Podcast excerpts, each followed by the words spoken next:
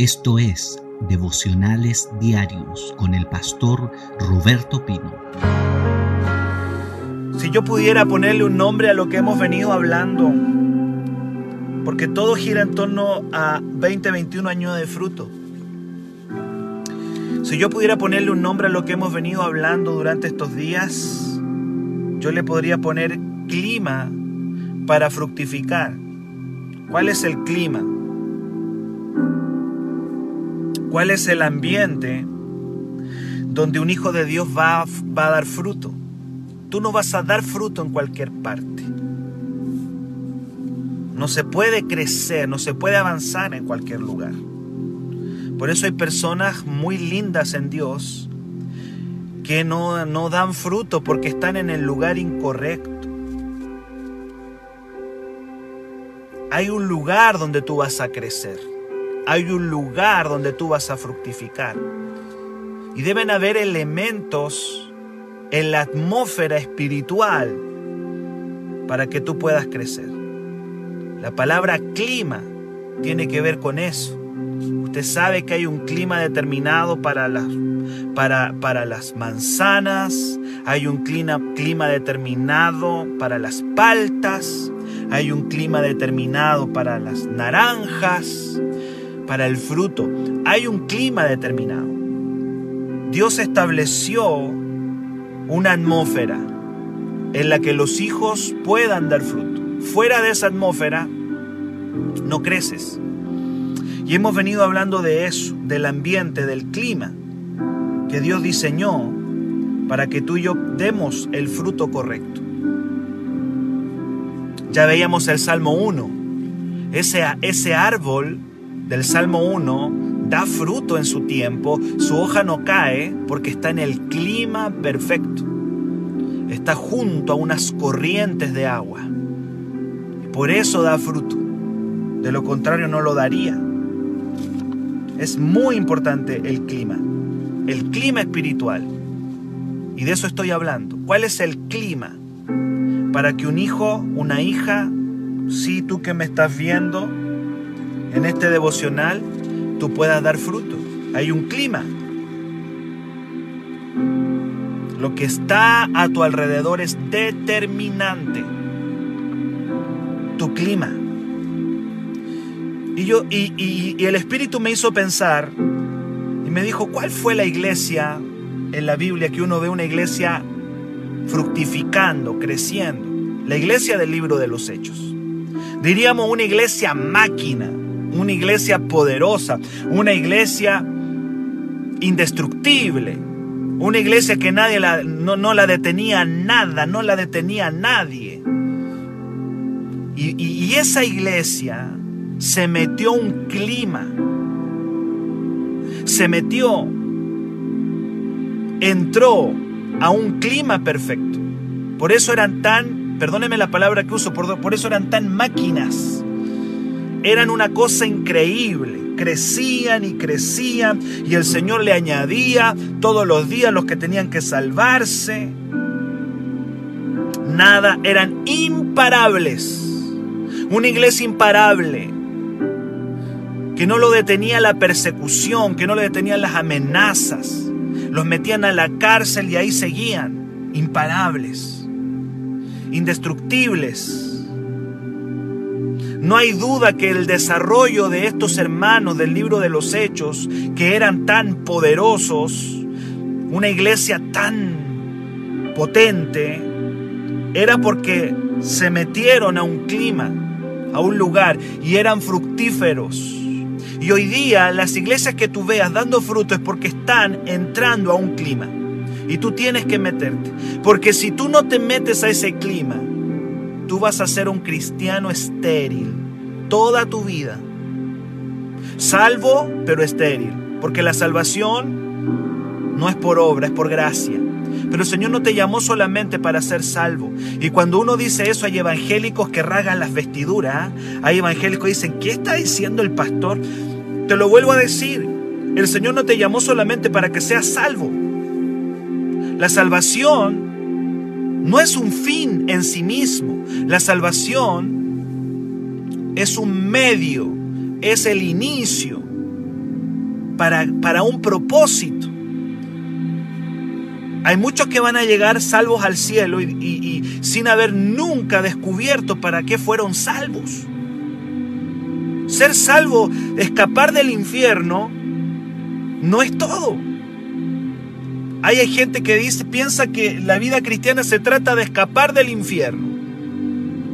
Pero eso es la primera parte. Jesús dijo, yo quiero que ustedes no solamente escapen del infierno, no solamente que se salven su, su, su alma, sino que tengan vida, que la tengan en abundancia, que den fruto, que su fruto permanezca.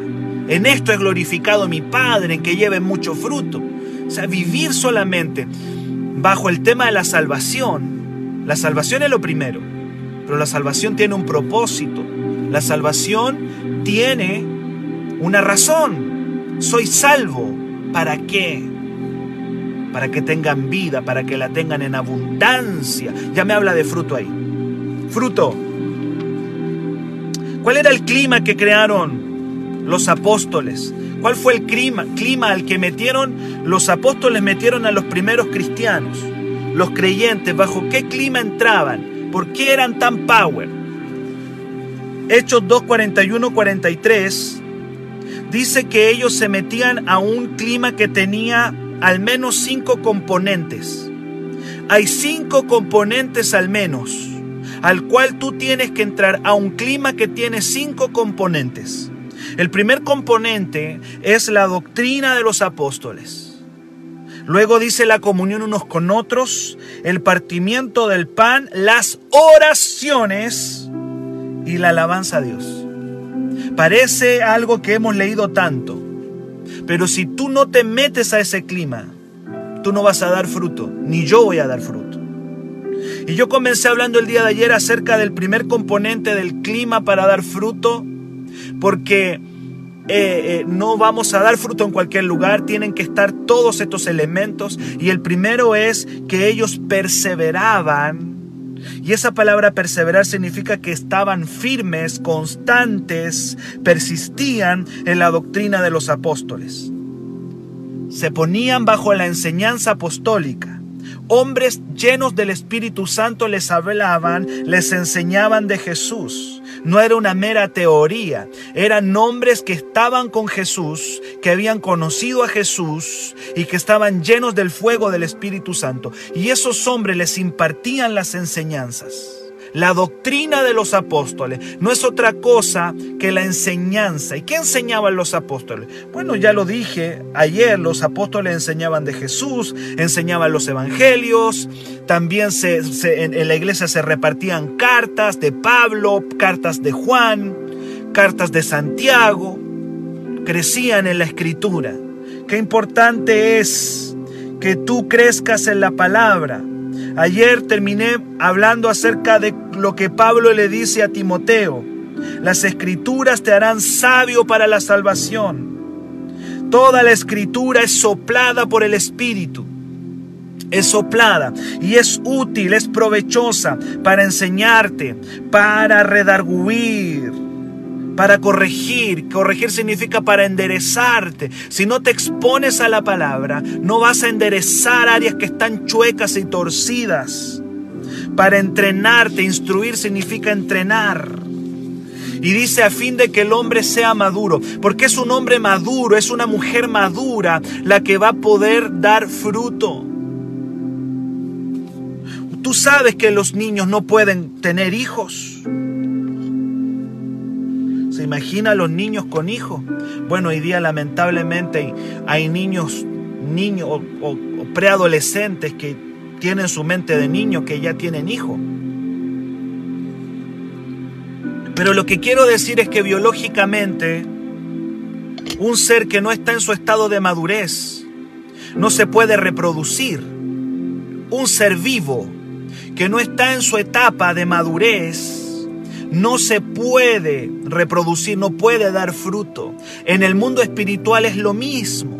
Un creyente que no ha alcanzado la madurez no se puede reproducir, no puede dar fruto. Por eso estamos llenos de miles y miles de evangélicos que ahí están y que no se pueden reproducir, que no pueden crecer, que no pueden dar fruto porque no han alcanzado la madurez. Y una de las cosas que te va a llevar a la madurez es el que te expongas a la enseñanza, a la enseñanza.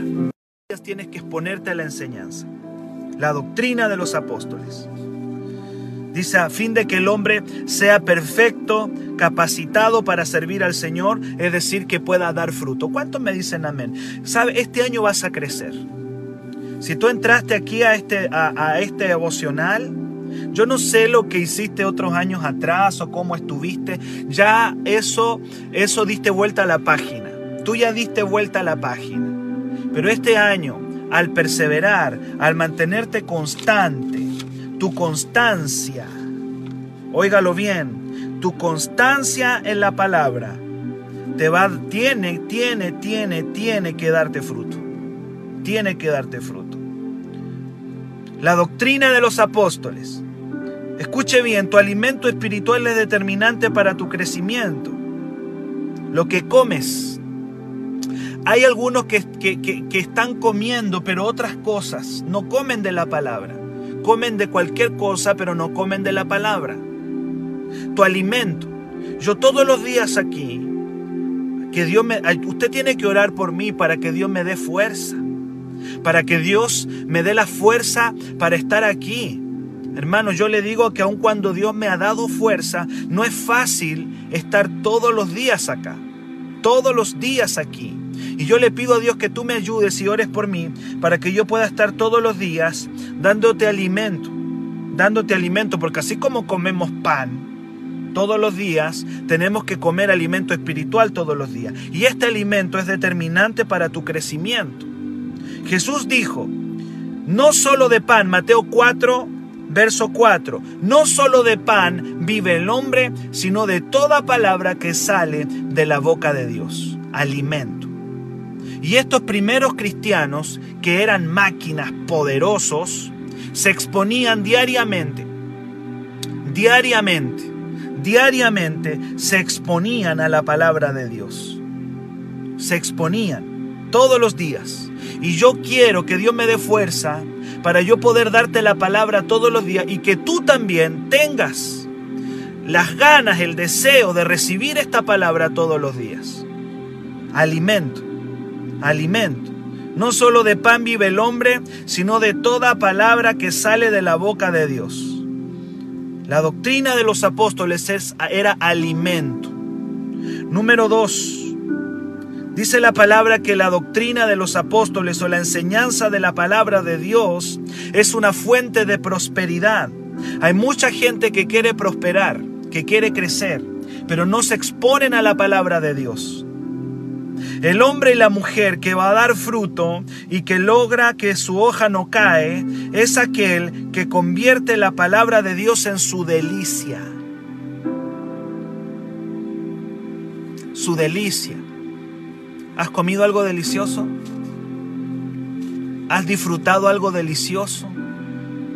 Que tú digas esto es rico, esto es delicioso para mí. Bueno, todas las personas no tienen los mismos gustos. Pero hay gente que dice esto es delicioso. Y las cosas deliciosas uno las come con gusto, con alegría. Y Dios quiere que tú comas su palabra con alegría, mi delicia. Y dice el Salmo 1 que el hombre que da fruto, el hombre que fructifica, es aquel que ha hecho de la ley del Señor su delicia. ¡Wow! Y dice que, dice que en esta ley medita. ¿Sabe lo que significa meditar? Significa hablar y pensar. Yo no sé si tú has visto alguna vez a, los judíos en el muro de los lamentos. Cuando tú ves, cuando ves imágenes, yo todavía no he tenido la bendición de Israel, pero creo que Dios alguna vez me, me llevará porque yo quiero conocer ese lugar. Em, Ahí tú ves a los judíos en el muro de los lamentos y ellos están moviendo su cabeza así, están así y están hablando muy silenciosamente, pero tú puedes ver sus labios moverse. Y ellos están ahí meditando. Ellos le llaman, a, el pueblo hebreo a eso le llamaba meditar la palabra. Eh, ellos se movían de esta manera y frente al muro de los lamentos estaban así. Y, y tú vas a ver que sus bocas se abren muy silenciosamente, pero están repitiendo trozos de la escritura, palabras de la escritura, la están meditando. Meditar la palabra significa repetirla, significa hablarla. Eso es meditar, hablar la palabra, meditarla, pensarla, incluso meditar, en otra versión dice imaginarla. Y un hombre que imagina la palabra, una mujer que la imagina, que la medita, que la piensa, que la balbucea en su boca continuamente. A mí de repente la Sarita me dice, ¿qué estás hablando? Me pilla de repente. Y me pilla porque he estado balbuceando, hablando alguna palabra, declarando alguna palabra. Eso es meditar la palabra. Y para meditarla significa que la he incorporado, que la tengo, porque es mi delicia. Está en mi boca, es mi delicia. Y dice que ese hombre que ha hecho de la palabra su delicia, que la medita, que la habla, ese hombre, esa mujer va a prosperar. Va a prosperar va a prosperar. La palabra es fuente de prosperidad. Por eso los, los, primeros cristianos se pusieron bajo la doctrina de los apóstoles y crecieron y crecieron y crecieron de una manera increíble, impresionante. Eran sólidos. Porque inmediatamente se bautizaron, dice la Biblia, se bautizaron y perseveraban en la doctrina de los apóstoles. Pero hoy día la gente no quiere la enseñanza. Hay muchos evangélicos que no quieren la enseñanza, no la quieren. Es más fácil ir a la iglesia, volverse a la casa, pero no perseverar en la palabra. Hay que ponerse ahí, porque es fuente de prosperidad. Josué 1.8 dice, ¿sabe lo que le dijo el Señor a Josué? Le dice, ¿sabes? Quiero que medites, le dijo, Dios le dijo a Josué, quiero que medites en este libro de la ley. Mire lo que dice Josué 1.8. Nunca se aparte de tu boca. Me gusta esto, porque no dice de tu pensamiento, de tu boca, es decir, repítela, háblala. Nunca se apartará de tu boca este libro de la ley. De tu boca. ¿Cuántos de ustedes repiten la palabra? Les voy a preguntar, ¿cuántos de ustedes repiten la palabra? ¿Cuántos de ustedes la, la hablan? ¿Cuántos de ustedes hablan la palabra? Le dijo Dios a Josué, nunca se aparte de tu boca este libro de la ley, de tu boca. Y luego le dice, sino que de día y de noche meditarás en él. Perseveraban en la doctrina de los apóstoles. Constantes, continuos, determinados, firmes en la enseñanza. Sino que de día y de noche meditarás en él, lo vas a hablar, lo vas a balbucear, vas a hablar la palabra, para que guardes y hagas conforme a todo lo que en él está escrito. Y luego sella eh, diciendo, luego sella diciendo, porque entonces harás prosperar. ¿Sabe lo que significa prosperar? Prosperar significa éxito esa palabra que usa mucho el mundo, éxito, éxito, éxito. Y está bien, es una buena palabra, no es una mala palabra. ¿Cuántos quieren éxito? Todos nosotros queremos éxito, que las cosas nos salgan bien. Y dice, harás prosperar tu camino y todo te saldrá bien, porque me expongo a la palabra. Quizá tú no vas a ser un pastor o una pastora, pero sí vas a ser un empresario que te va a ir bien, vas a ser un profesor que te va a ir bien, vas a ser una dueña de casa que te va a ir bien, vas a ser un pescador que te va a ir bien, porque has meditado, has balbuceado, has declarado la palabra, todos los días te expones a ella. Maravilloso, fuente de prosperidad fuente de prosperidad. Y hay gente que paga tanto dinero por charlas motivacionales. Y dice, me va a venir a dar una charla motivacional tal persona. Voy a pagar tanto porque voy a escuchar una charla motivacional. ¿Qué sustento tiene una charla motivacional? ¿De dónde? Filosofía humana.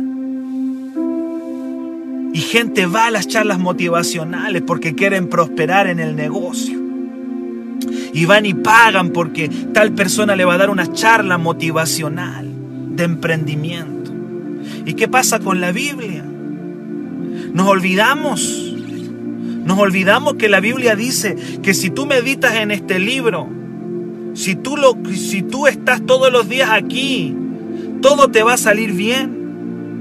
Entonces harás prosperar tu camino y todo te va a ir bien. Pero medítalo, permanece ahí como el árbol, como la doctrina de los apóstoles. Es el primer elemento, el ambiente, es el primer elemento para que para que tú para que puedas dar fruto, para que puedas dar fruto. Una persona que medita la palabra todos los días no puede, no puede ser pobre, no puede ser pobre, no puede ser pobre. Una persona que permanece en la palabra de Dios, que la medita, que la aprende, que la toma, no puede estar en la pobreza. No puede. Tiene que fructificar, tiene que crecer, tiene que avanzar. Hay cosas que tienen que pasar. Entonces harás prosperar tu camino, éxito. Y todo te saldrá bien. Fuente de prosperidad. ¡Wow!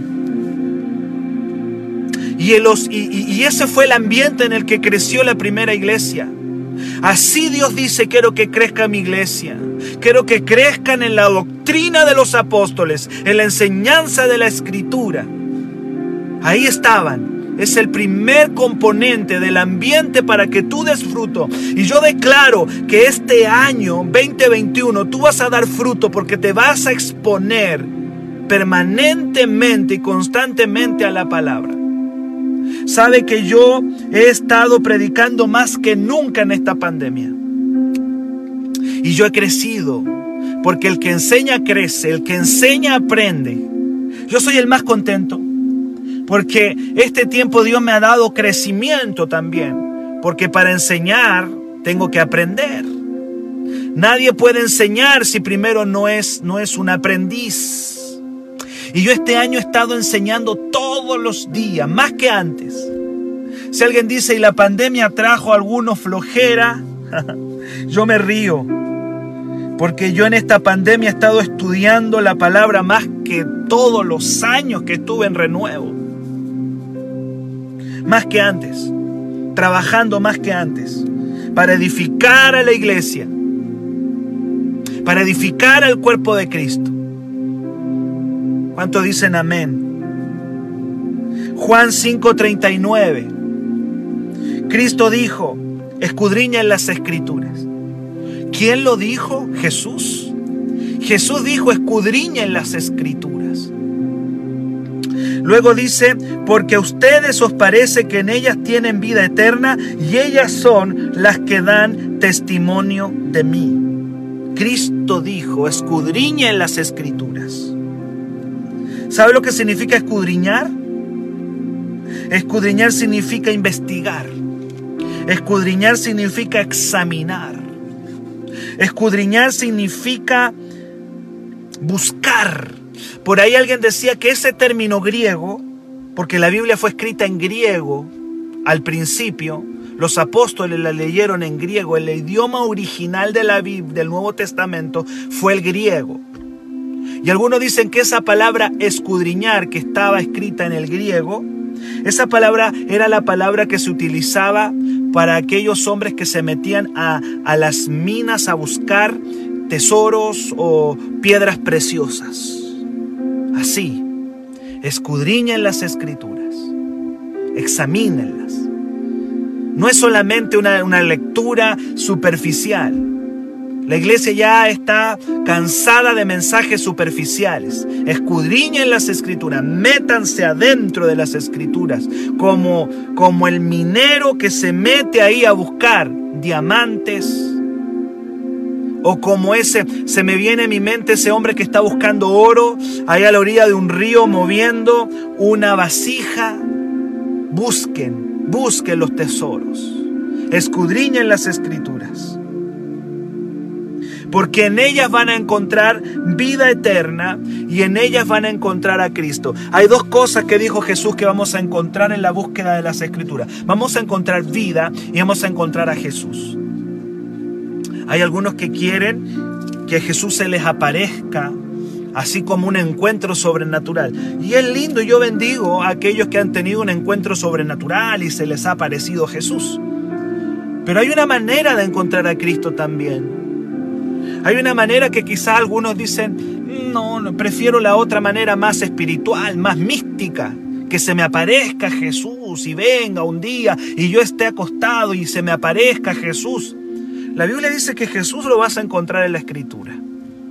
Ahí está. Y siempre ha estado ahí, en la escritura, pero hay que escudriñarle y lo vas a encontrar. Investigando, buscando, examinando, qué es lo que yo hago continuamente y te lo traigo. La Biblia dice que Jesús venció al diablo y la tentación utilizando la escritura. Jesús venció al diablo y Jesús venció la tentación utilizando la escritura. La Biblia. La Biblia es poder, hermano. El diablo vino a Cristo a tentarlo y tres veces el diablo le dijo, mira diablo, escrito está. ¡Pam! Le, saltaba y le tiraba la bomba al diablo. El diablo le decía, mira Jesús, haz esto. Y, y Jesús le decía, escrito está diablo. Y ¡pa! le daba el golpe con la escritura. Y estos primeros cristianos del libro de los Hechos entraron en un clima de escrituras. Entraron en una atmósfera donde la escritura estaba en la boca de ellos continuamente. Tenían poder contra el diablo. No tienes poder contra Satanás mientras no tengas la escritura. Así tal cual, así, así te la digo, así te la suelto. No tienes poder contra la tentación mientras no tengas escrituras mientras no tengas Biblia. Querido, usted tiene que salir hoy día de aquí amando su Biblia. Usted tiene que salir de este devocional amando su Biblia. Yo no sé cómo, cómo tú tienes tu Biblia. Yo no sé dónde la tienes, cómo la tienes y, y si la tienes. Pero tú tienes que salir de aquí amando tu Biblia. Amando tu Biblia. Amando tu Biblia. Porque la Biblia es una bomba contra Satanás. Y no tienes poder contra el diablo mientras no tengas incorporadas las escrituras dentro de ti. ¿Cómo venció Jesús al diablo? Escrito está, ¡pum! Y le tiraba un versículo de las escrituras, le tiraba un fragmento de las escrituras que tenía que ver con la tentación con la cual él estaba recibiendo. Frente a una tentación sexual, ¿qué haces? ¿Qué le dices a Satanás cuando hay una tentación sexual? ¿Qué le dices? ¿Qué le hablas? Tres veces Cristo le dijo al diablo, escrito está, escrito está, escrito está, escrito está. Y yo quiero que usted esa Biblia que tiene, la lea, la medite. Usted necesita este año. Este va a ser un año de fruto en la medida que usted le dé tiempo a la palabra. No solamente escuche el devocional, sino que ábrala en un momento de la tarde, téngala en su celular. Es más fácil abrir Instagram, es más fácil abrir Facebook, es fácil abrir WhatsApp. Todo el día tú estás abriendo WhatsApp, todo el día estás abriendo Facebook, todo el día estás abriendo Instagram. Pero yo te cuento que hay una aplicación que se llama Biblia ábrala. Ábrala. Y aunque sea un versículo, porque la Biblia es poder contra el diablo. Es una espada. No te olvides que Pablo comparó a este libro o a esta Biblia, la comparó a una espada. Efesios 6, 17 dice, tomen la espada del Espíritu, que es la palabra de Dios. Y lo dice en un contexto de guerra contra el diablo.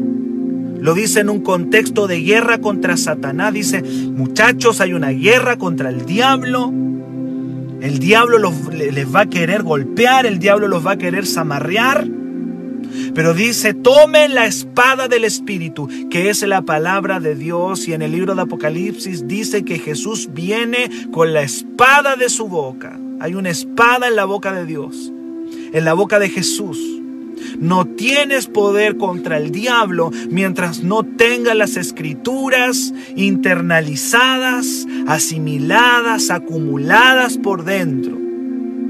Tengo mala memoria, dice alguien, no importa, el Espíritu Santo te va a traer la palabra en el momento preciso. La palabra limpia, dice Salmo 119, 9. ¿Con qué limpiará el joven su camino? Con guardar tu palabra. La palabra es limpieza, es un agua que te limpia. Y, y la iglesia del libro de los hechos era power ¿Por qué era power? Porque su clima tenía el componente doctrina.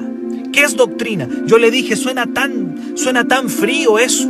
Suena, suena tan de iglesia muerta, doctrina. Doctrina es enseñanza. Ellos crecieron en un clima de enseñanza. Y ahí estaban. Y hoy día hay mucho mensaje bonito, pero el mensaje tiene que enseñarte algo. Todo mensaje tiene que tener una enseñanza.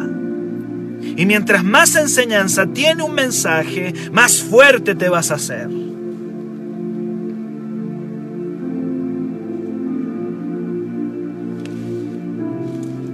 Voy terminando, queridos. Hebreos 4:12 dice que la palabra de Dios es penetrante.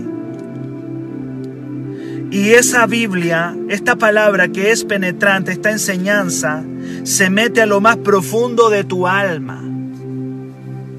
La Biblia se mete, se mete, la palabra se mete a los rincones más profundos de tu ser y de mi ser. A veces yo pienso que estoy bien. A veces yo he pensado que soy muy espiritual. Y basta que venga un profeta con la palabra y me dé dos abrazos y me llega hasta los huesos y yo digo, dentro de mí parece que yo no estaba tan bien. Porque la palabra puede mirar como rayos X. La palabra tiene un poder de rayos X. De mirar lo que tú no ves. Tú te, ahora te estás viendo tu piel, tú puedes ver carne, pero tú no te ves por dentro. Por eso hay que ir a veces a, a los rayos X. Me parece que el IVNI que está ahí trabaja en eso, así que la IVNI me va a entender muy bien con respecto a lo que son los rayos X. O no sé si son rayos X o no sé mi ignorancia si estoy en lo correcto, pero hay rayos, hay rayos que te ven por dentro. Hay gente que piensa que es muy espiritual. Los fariseos, los fariseos pensaban que eran muy espirituales. Uy, ellos decían, nosotros somos muy espirituales hasta que yo, hasta que llegó Jesús con sus rayos X. Llegó Cristo con sus rayos X, donde los fariseos, con la espada de su boca, Jesús llegó donde los fariseos, los que se creían lo máximo, los espirituales. La Limni me confirma que son rayos X. Y la Limni trabaja en esa área, así que sabe muy bien eso. Y, Jesús llega con sus rayos X. La palabra te penetra, se mete a lo más profundo. Y dice eh, dijo, dice Hebreos 4:12 que la palabra discierne los pensamientos. La palabra discierne los pensamientos. ¿Qué significa discierne los pensamientos? La palabra discernir significa crítica. No nos gusta la crítica. ¿A quién le gusta que lo critiquen? ¿Sabe que la palabra discernir significa criticar? Ahora, si la crítica viene de un lugar correcto, recíbela. ¿Y qué pasa si yo te digo que la palabra te critica y que la palabra me critica? ¿Sabe lo que significa criticar? Esa palabra griega, discernir, es crítica.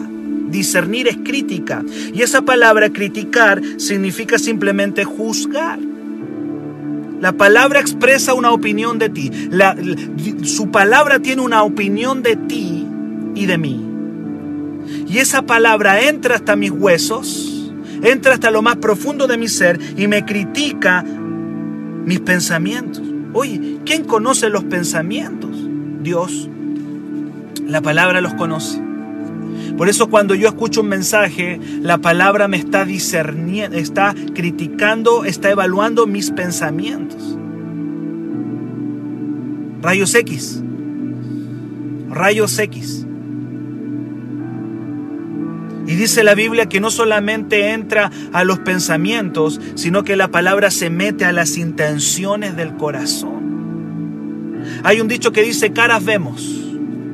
A ver, compléteme el dicho, a ver si usted lo sabe. Caras vemos. Voy a esperar que alguien me escriba ahí cómo sigue el dicho. Siempre hemos dicho ese dicho, caras vemos. Usted lo sabe.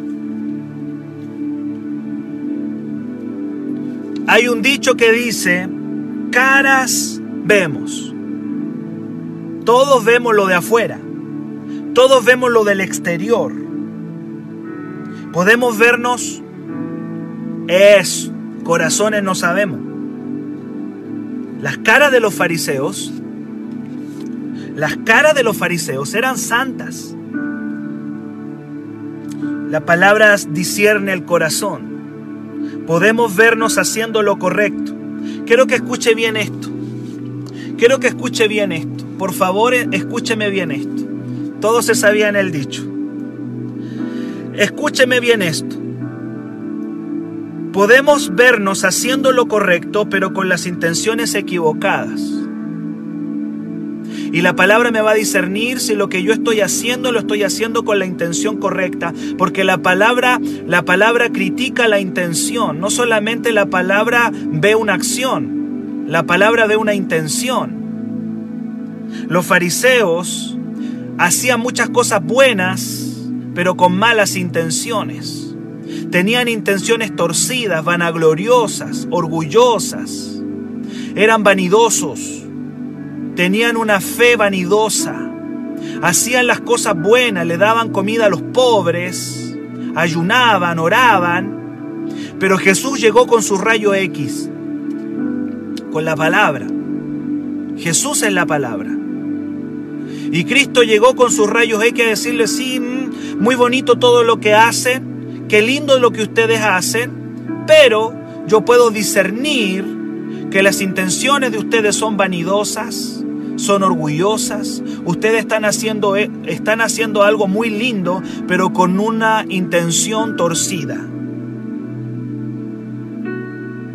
La palabra te mira el corazón, me mira mi corazón, no tan solo mi acción. Un día llegó Samuel a ungir al rey de Israel. Y se le presentaron todos los hijos de Isaí. Y no lo encontraba, no lo encontraba, no encontraba. Samuel no encontraba al rey de Israel, tenía que ungirlo. Y, Dios le tiene que hablar a Samuel, al profeta, y le dice, mira Samuel, no mire su apariencia, pues Dios no ve como ve el hombre. El hombre mira lo que está delante de sus ojos. Y aquí viene el bombazo pero el Señor mira lo que está en el corazón. La palabra se mete ahí. La palabra se mete ahí, al corazón, y se mete a los pensamientos y la palabra se mete a las intenciones. No basta con que hagas algo bueno. Siempre pregúntate por qué lo estás haciendo. Porque si vas a bendecir a alguien, pregúntate por qué lo estás haciendo. ¿Lo estoy haciendo realmente por amor? ¿O lo estoy haciendo porque quiero ser visto? Quiero que me vean, que me aplaudan o que me digan qué espiritual que soy. Cuando hagas algo bueno, pregúntate, Señor, lo estoy, Padre, que tu palabra me juzgue. ¿Lo estoy haciendo realmente porque te amo a ti? ¿O lo estoy haciendo porque quiero que la gente me vea y que la gente diga, uy, qué espiritual es el hermano? Uy, qué lindo es el hermano. No hagamos nada, no hagamos cosas buenas con intenciones torcidas. porque Dios lo sabe. Y Dios con su palabra ve las intenciones de mi corazón y Dios con su palabra puede examinar mis pensamientos. No, no hagas cosas buenas con intenciones torcidas. Haz cosas buenas con intenciones correctas. Y la palabra se mete ahí, y contigo y conmigo. Él discierne los pensamientos y las intenciones del corazón. Estoy terminando, amados. Estoy terminando. Los recién convertidos del libro de los hechos perseveraban en estas enseñanzas. Perseveraban en estas enseñanzas. Tenían un alimento sólido porque era un alimento apostólico. No estaban comiendo una cosita así nada más, estaban comiendo alimento sólido. Ellos tenían la doctrina de los apóstoles y prosperaron. Una iglesia que se expone a una buena enseñanza va a crecer. Tenían la vida y, la presencia de Cristo. Jesús dijo, escudriña las escrituras porque ahí me van a encontrar a mí. ¿Quieres tener a Jesús? ¿Quieres tener a Jesús? La escritura es Cristo. ¿Quieres tener a Cristo? Métete a la escritura, encuéntralo, búscalo porque lo vas a encontrar ahí. Jesús dijo, Jesús dijo, escudriñen las escrituras, querido.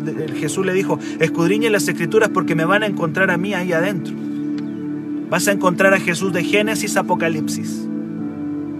Yo encuentro a Cristo en todo. Desde Génesis a Apocalipsis encuentro a Jesús en todos los lugares porque las escrituras tienen la presencia y la vida de Jesús. Las escrituras hicieron de esta primera iglesia una iglesia fuerte contra el diablo, contra la tentación.